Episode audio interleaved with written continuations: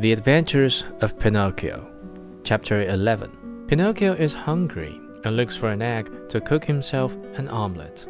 But to his surprise, the omelette flies out of the window. If the cricket's death scared Pinocchio at all, it was only for a very few moments. For as night came on, a queer, empty feeling at the pit of his stomach reminded the marionette that he had eaten nothing as yet. A boy's appetite grows very fast, and in a few moments, the queer, empty feeling had become hunger. And the hunger grew bigger and bigger, until soon he was as ravenous as a bear. Poor Pinocchio ran to the fireplace where the pot was boiling and stretched out his hand to take the cover off. But to his amazement, the pot was only painted. Think how he felt. His long nose became at least two inches longer.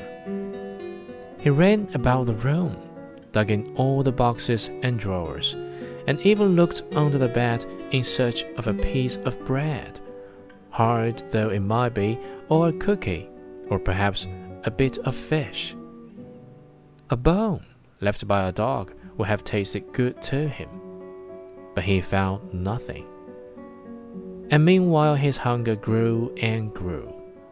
The only relief poor Pinocchio had was to yawn, and he certainly did yawn.